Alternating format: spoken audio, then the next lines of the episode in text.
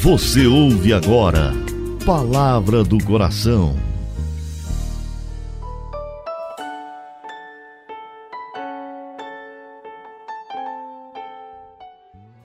Em nome do Pai, do Filho e do Espírito Santo.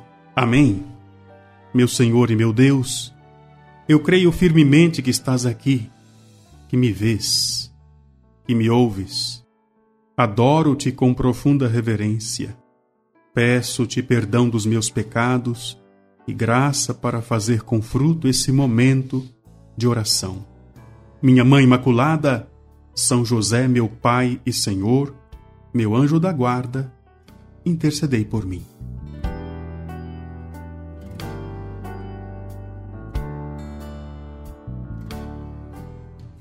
Feliz Ano Novo!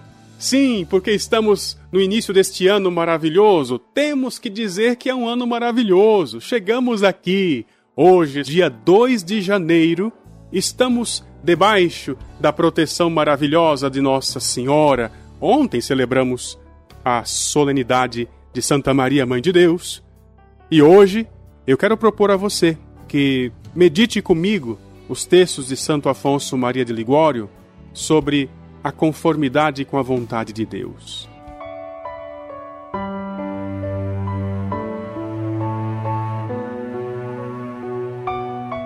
A conformidade com a vontade de Deus sempre foi o grande objetivo, a meta de todos os santos.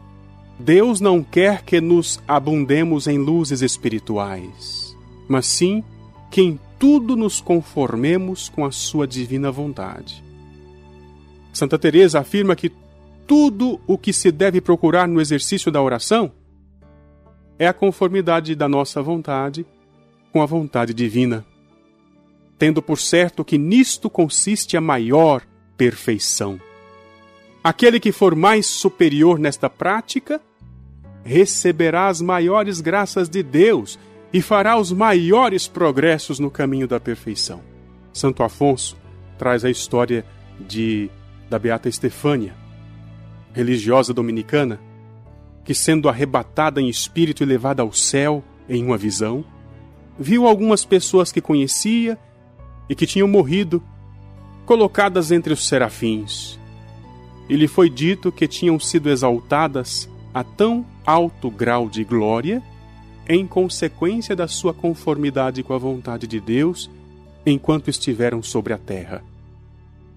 E o Beato Suso, falando de si mesmo, exclama: Eu queria antes ser o mais vil inseto que se arrasta pela terra, pela vontade de Deus, do que ser um serafim pela minha vontade. Essa frase já serve para dar a cor, o cheiro, o gosto desse 2 de janeiro para vivermos neste ano a vontade do Senhor.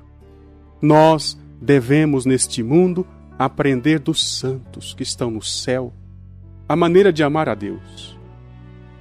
O amor puro, perfeito que estes nossos amigos do céu, os santos, tiveram para com Deus. Amor tal que consistia em uma perfeita união da vontade humana com a vontade de Deus. Se os serafins entendessem que a vontade de Deus fosse levantar montes de areia sobre as praias do mar por toda a eternidade, ou que se arrancassem as ervas dos jardins, eles fariam isso com o maior gosto, maior prazer. Se Deus dissesse aos serafins que seriam queimados no fogo do inferno, desde que fosse para agradar a Deus, eles desceriam imediatamente ao abismo. E é o que Jesus Cristo nos ensina a pedir: que se faça a vontade de Deus na terra, como os santos o fazem no céu. Nosso Senhor, na Sagrada Escritura, chama Davi de um homem segundo o seu coração, porque cumpriu todas as vontades de Deus. Davi sempre estava pronto a abraçar a divina vontade, como ele mesmo declara: O meu coração está pronto, ó meu Deus, está pronto o meu coração. E tudo quanto pedia ao Senhor era que lhe ensinasse a cumprir a sua divina vontade. Ensinai-me a fazer a vossa vontade. Um ato de perfeita união com a vontade divina basta para constituir um santo. Olha o exemplo de São Paulo.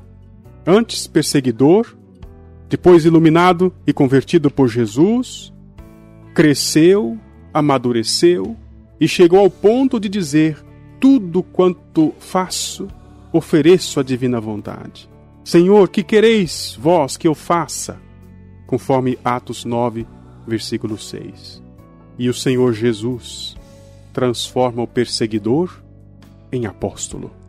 É isto que Deus espera de nós: que entreguemos a Ele o nosso coração, ou seja, a nossa vontade. Santo Agostinho afirma: não podemos oferecer a Deus coisa mais agradável do que lhe dizer: Senhor, toma posse de nós, nós vos entregamos a nossa vontade, fazei-nos saber o que exigis de nós e nós o cumpriremos. Se queremos dar um grande prazer a Deus, devemos nos unir, nos conformar com a sua divina vontade. Mas não é fazer esta união como se fôssemos é, mandados, obrigados. Igualar nossa vontade com a vontade de Deus vai fazer com que as duas vontades pareçam uma só. Aquilo que nós rezamos na comunidade, quero querer o que Deus quer.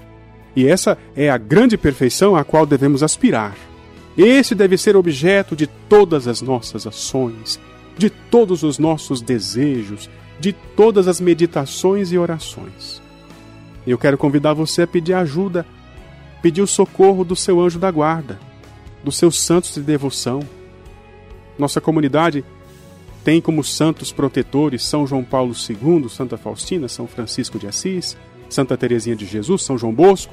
Você pode invocar os seus santos de devoção particular, mas, sobretudo, invoque a proteção da Santíssima Mãe de Deus, que é a mais perfeita entre todos os santos, porque foi aquela pessoa humana que mais perfeitamente abraçou a vontade de Deus em todas as ocasiões. Rezemos.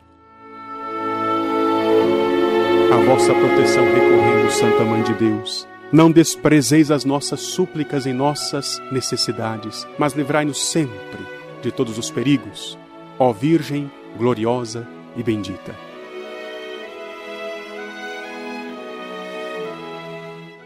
Dou-te graças, meu Deus pelos bons propósitos, afetos e inspirações que me comunicasses nesta meditação.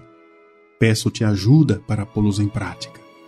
Minha Mãe Imaculada, São José, meu Pai e Senhor, meu anjo da guarda, intercedei por mim.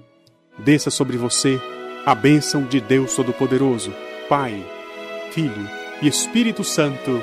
Amém.